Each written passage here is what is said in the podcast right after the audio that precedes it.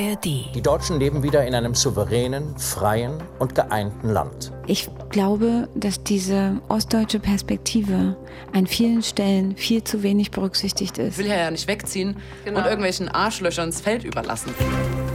News Junkies. Verstehen, was uns bewegt. Ein Podcast von RBB24 Inforadio.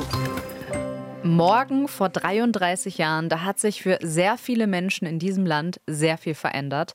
Aus Ost und West wurde eins, keine Mauer mehr, keine Grenzkontrollen, keine SED, keine DDR, einfach nur BRD. Heute, 33 Jahre später, wissen wir, diese deutsche Einheit, die gab es erstmal vor allem auf dem Papier. Und bis heute gibt es große und kleine Unterschiede zwischen Ost und West. Nicht nur auf dem Papier, auch in den Köpfen. Noch immer soll da endlich was zusammenwachsen, was geografisch längst eins ist. Jedes Jahr schaut sich die Bundesregierung diese Unterschiede ganz genau an und erstellt den sogenannten Jahresbericht zum Stand der Einheit. Ja, den haben wir für euch gelesen und wir haben uns gefragt, was bedeuten diese Unterschiede eigentlich noch? Ist es schlimm, dass es sie gibt und was heißt es eigentlich heute Ostdeutsch bzw. Westdeutsch zu sein und wie wichtig ist dieser Tag der deutschen Einheit, der 3. Oktober, eigentlich für uns persönlich? Heute am Tag vor der Einheit gibt es die Bestandsaufnahme zum Tag der deutschen Einheit. Wir sind Martin Spiller und Ann-Christine Schenten. Hallo. Hi. Hier ist das erste deutsche Fernsehen mit der Tagesschau.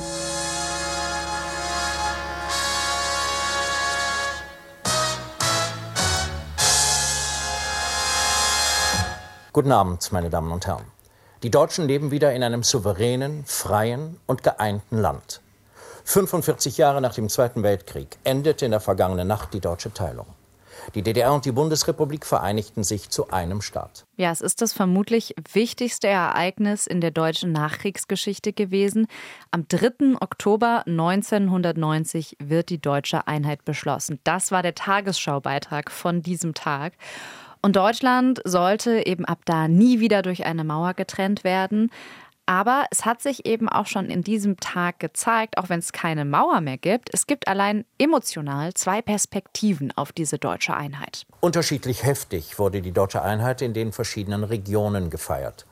Im Westen und Südwesten gab es vereinzelte Kundgebungen. Deutlich lebhafter wurde die neue Ära in den neuen Bundesländern begrüßt. In Schwerin und Leipzig waren ebenso wie in Bonn und Hamburg Zehntausende in der vergangenen Nacht auf den Beinen. Am größten war der Trubel in Berlin, wo Hunderttausende auch heute tagsüber die Einheit feierten. Ja, für die Menschen in Westdeutschland hat sich ja damals gar nicht so viel verändert. Mhm. Für die Menschen im Osten dagegen fast alles. Aber zur Geschichte der Wiedervereinigung gehört ja auch, dass auf die Euphorie ja, schnell Frustration folgte. Besonders die Treuhand, die hat vielen Menschen im Osten nahezu den Boden unter den Füßen weggerissen. Ja, die Treuhand, die hat ja damals die großen Industriekombinate der DDR privatisiert. Und das ging rückblickend betrachtet alles viel zu schnell. Also viele Betriebe sind auf dem Weltmarkt erstmal gar nicht zurechtgekommen. Dann wurden Fabriken auch stillgelegt und es gab dann Massenarbeitslosigkeit. Das war natürlich auch total traumatisch für viele Menschen. Und die haben dann auch protestiert und fühlten sich hintergangen, teilweise ja auch noch bis heute. Ja, die Treuhand ist ein trauriges Beispiel dafür, wie viel Arbeit und wie viel Frust in der Geschichte der Wiedervereinigung steckt. Und dass viele Menschen auch durch die Treuhand Deutschland die Wende bis heute nicht richtig verwunden haben. Ja, und jetzt natürlich die Frage, wie ist es denn heute, also 33 Jahre später? Und da kommen wir jetzt auf den vorhin schon erwähnten Jahresbericht der Bundesregierung zu sprechen. Den haben wir gelesen und der zeichnet tatsächlich mittlerweile ein recht positives Bild für den Osten. Also Brandenburg etwa hatte im vergangenen Jahr ein Wirtschaftswachstum von 6 Prozent. Bundesweit waren es nur 0,3 Prozent. Und das sieht der Ostbeauftragte der Bundesregierung, Carsten Schneider, ziemlich positiv. Wir haben Zukunftsinvestitionen in Ostdeutschland immer extrem Ausmaß so wie es sie bis dato nicht gegeben hat. Ähm, das ist insbesondere der Bereich Mikroelektronik, äh, Magdeburg, Dresden. Ja, Sachsen soll als Halbleiterstandort weiter ausgebaut werden. Tesla in Brandenburg mit der Gigafactory. Und äh, auch wenn die viele kritisch sehen, das klingt ja doch ein bisschen nach den blühenden Landschaften, die Helmut Kohl 1990 beschworen hatte. Ja, nur ist es jetzt halt drei äh, Jahrzehnte später passiert. Genau. Äh, also hat doch etwas länger gedauert. Aber klar, unterm Strich, zumindest wenn man auf jetzt 2023 schaut, es ist nicht alles schlecht. Also in diesem Jahr sind ja zum Beispiel erstmals die Renten in Ost und West auf einem gleichwertigen Niveau. Und das sieht die Bundesregierung auch als großen Erfolg. Ja, und auch die Löhne steigen. Allerdings langsam. Carsten Schneider nennt als Positivbeispiel die Arbeitskämpfe im Osten. Die gab es in diesem Jahr beispielsweise in der Teigwarenfabrik Riesa. Zwei Monate lang wurde da gestreikt. Die Arbeitnehmer, die seien selbstbewusster geworden, meint er. Und so würden eben auch die Löhne steigen. Allerdings muss man da auch anmerken, die Bruttolöhne fallen in Ostdeutschland immer noch geringer aus als in Westdeutschland. Und es scheint keine Selbstverständlichkeit, dass sich das ändert. Es muss eben erkämpft werden. Ja, und diese niedrigen Löhne, die spielen da auch rein, wenn es um die Investoren geht, die jetzt plötzlich am Osten interessiert sind. Denn die sehen, ach ja, da müssen wir ja gar nicht so viel bezahlen wie im Westen. Das ist attraktiv. Mhm. Gleichzeitig sind die Immobilienpreise niedriger. Also quasi Win-Win. Allerdings eben für die Investoren, nicht unbedingt für die Arbeitnehmer. Ja, und das merkt man auch daran, dass immer noch weniger Menschen in den Osten ziehen als abwandern. Zwischen 1991 und 2021 sind rund vier Millionen Ostdeutsche rübergewandert. Die meisten waren zwischen 18 und 29 Jahre alt. Lediglich 2,8 Millionen Personen sind in die umgekehrte Richtung gezogen. Ja, viele Zahlen, aber natürlich ist deswegen auch gerade der Fachkräftemangel im Osten auch ein Riesenthema, sagt Carsten Schneider.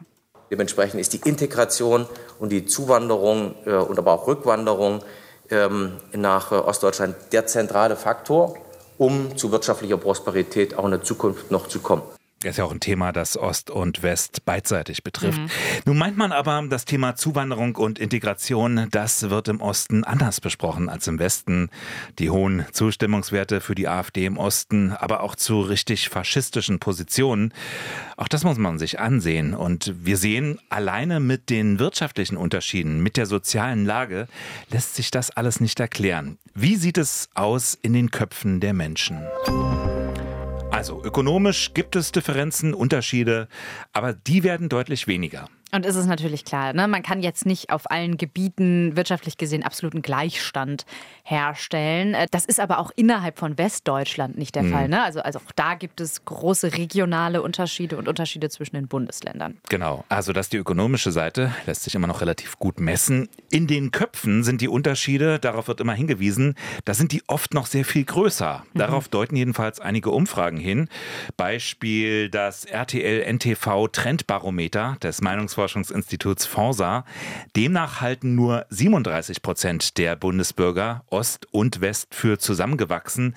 Und im Osten sind es gerade mal 21 Prozent. Und wenn wir mal über Gefühle reden, dann zeigt zum Beispiel eine Umfrage der Forschungsgruppe Wahlen, dass eine Mehrheit von 53 Prozent der befragten Ostdeutschen der Aussage zustimmt, dass die Ostdeutschen nach wie vor Bürger zweiter Klasse seien. Ja, und dabei geht es immer auch um sowas wie Wertschätzung, nicht nur um Geld. Exemplarisch das, was Anke Domscheit-Berg von der Linkspartei zum Beispiel in der Berliner Zeitung schreibt. Da bringt sie all die bekannten Punkte zusammen. Da ist dann die ganze Zeit die Rede von eklatanten Benachteiligungen, von schreiend ungerechten Differenzen, von einer westdeutschen Mehrheitsgesellschaft, die sich kaum für den Osten interessiere, der ja auch medial kaum eine Rolle spiele. Menschen, die gruppenspezifisch benachteiligt und ignoriert würden, die qua Geburt Geburtsort einen stereotypen Stempel aufgedrückt bekämen. Also Ignoranz, Herablassung, Desinteresse. Und wer daran Kritik übe, der sei ein Jammerossi oder wolle die Mauer wieder haben. Puh, aber sind derartige Äußerungen nicht ein einziges Gejammer? Fra also, Frage. Man muss ja wirklich sagen, das Interesse am Osten, das ist nicht bei allen ausgeprägt. Also äh, ich komme aus NRW und es ist so, dass viele Menschen dort noch nie wirklich im Osten waren. Also ich glaube, die meisten waren irgendwie mal in Berlin, aber bei mir war es, glaube ich, auch so mit 16, 17 das erste Mal, dass ich mit der Schule in Leipzig und Dresden war. Und ähm, ich glaube, so geht es vielen, die jetzt nicht unbedingt Familie im Osten haben. Viele noch nie wirklich im Osten. Das sagt ja auch der Ostbeauftragte der Bundesregierung, Carsten Schneider. Ja, und es gibt auch Zahlen, die das untermauern. Also 20 Prozent der Westdeutschen waren noch nie im Osten. Und Carsten Schneider sagt auch, er wünsche sich mehr Interesse und Neugier aufeinander. Im Bewusstsein der meisten Ostdeutschen sei die Einheit eben noch nicht erreicht.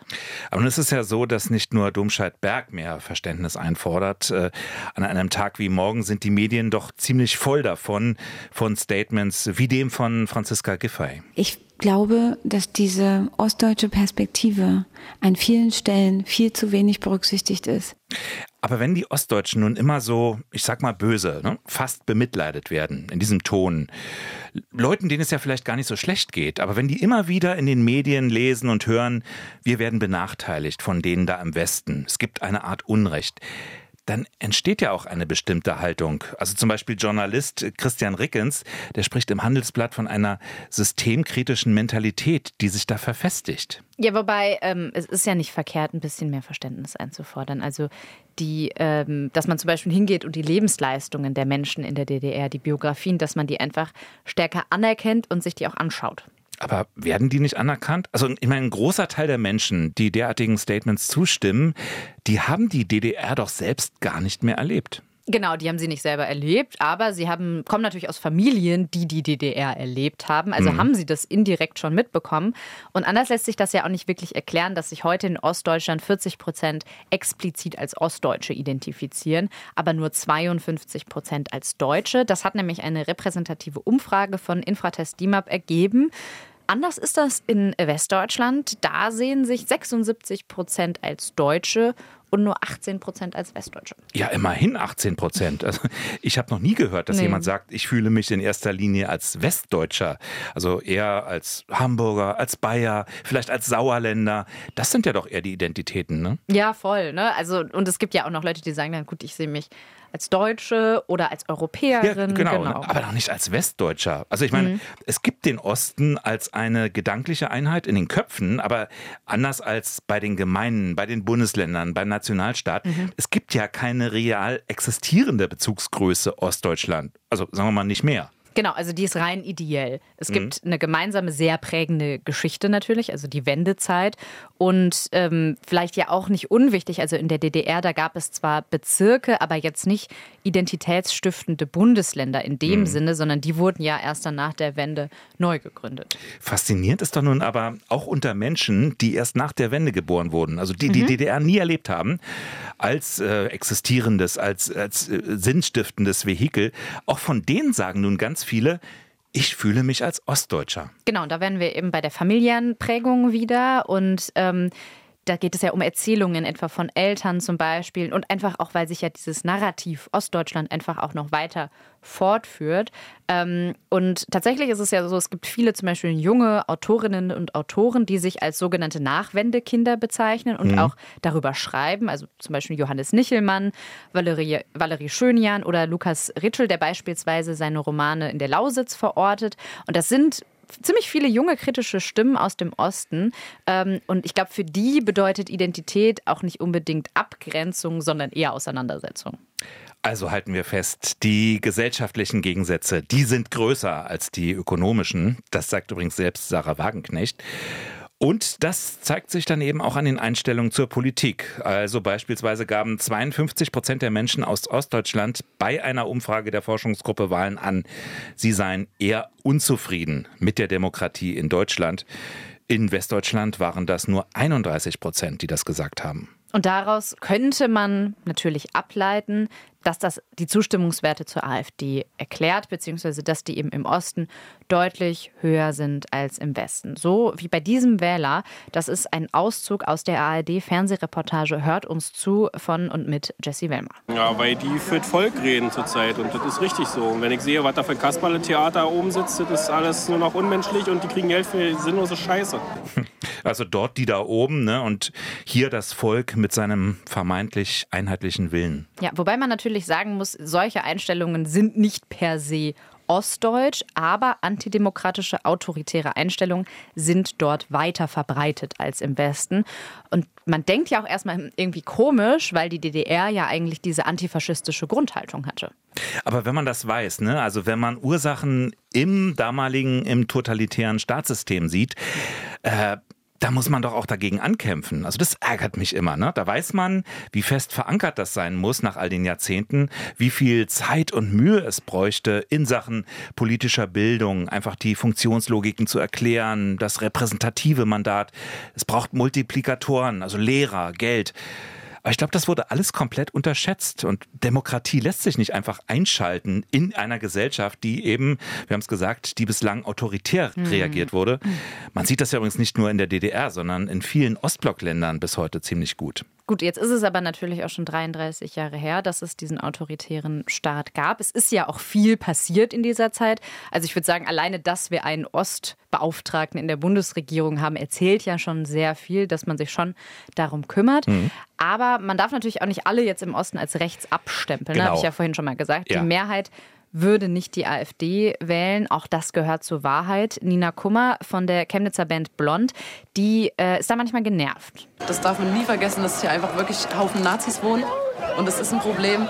Aber wir wohnen halt auch hier. Wir haben auch eine Geschichte zu erzählen und die ist positiver. Ich möchte eigentlich, dass dieses, dass man sich mit den Strukturen auseinandersetzt, die bekämpft und ich hier einfach trotzdem in der Stadt wohne, die mir gefällt und sich einfach mal mit dem Problem beschäftigt wird, sozusagen, die hier existieren. Aber ich will hier ja nicht wegziehen genau. und irgendwelchen Arschlöchern das Feld überlassen.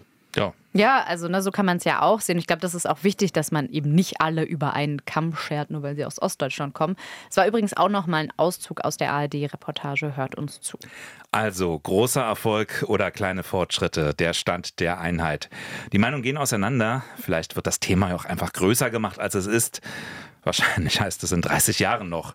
Hier ist noch eine Sache, da sind die Lebensverhältnisse nicht komplett identisch. Ja, und es geht ja auch nicht immer nur um besser oder schlechter. Ne? Also es gibt ja Unterschiede und manche sind ja vielleicht auch ganz gut. Also genau. man muss ja nicht danach streben, dass alles gleich wird. Ne? Man ja. braucht ja auch die Vielfalt. Das sagt auch der Ostbeauftragte Carsten Schneider auf die Frage, ob wir in jeder Beziehung eins sein müsste. Da sagt er, naja, das wäre ja auch irgendwie langweilig.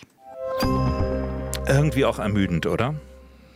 Ja, klar, es ist natürlich morgen der Tag der deutschen Einheit. Da fragt man nach dem Status quo. Das macht man jedes Jahr. Ist eine Bestandsaufnahme und klar, machen wir auch mit. Was verbindest du selbst eigentlich mit dem Tag? Feierst du die deutsche Einheit? Also ich habe ja schon gesagt, dass ich äh, aus Westdeutschland komme. Ich würde übrigens auch nie sagen, dass ich Westdeutsche in dem Sinne bin. Hm. Ähm, und ähm, ja, ich feiere das nicht. Ähm, ich bin auch ehrlicherweise mit dem ganzen Thema auch so richtig erst in Berührung gekommen, als ich dann nach Berlin gezogen bin, beziehungsweise äh, in Brandenburg gearbeitet habe. Und ähm, da wird einem erst klar, wie unterschiedlich diese Bedeutung überhaupt ist. Ne? Während das in Westdeutschland einfach ein netter Feiertag ist, ist hier viel mehr Emotionalität, Aufarbeitung und eben hm. auch nicht unbedingt ja nur Freude. Nun haben ja auch andere Länder Nationalfeiertage. Also die USA den 4. Juli, Frankreich den 14. Juli. Aber das ist noch was anderes. Also mhm. alleine diese Nationalfarben überall. Ne? Wenn da in Paris die Flugzeuge in Blau-Weiß-Rot über den Champs-Élysées donnern, überall fahren, geschwenkt werden.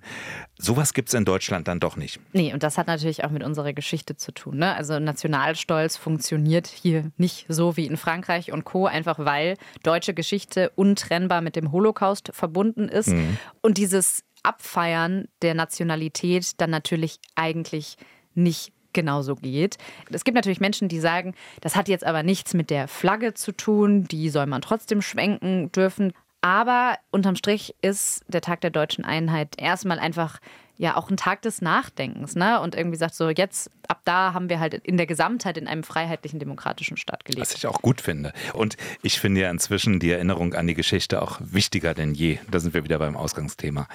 Feiert schön, Tag der deutschen Einheit morgen. Genau, wir haben auch frei übrigens. Deswegen genau. äh, gibt es von uns erst übermorgen wieder eine Folge. Äh, genau, wir sind die News Junkies, Martin Spiller und Ann-Christine Schenten. Bis dann. Tschüss. News Junkies. Verstehen, was uns bewegt. Ein Podcast von RBB24 Inforadio. Wir lieben das Warum.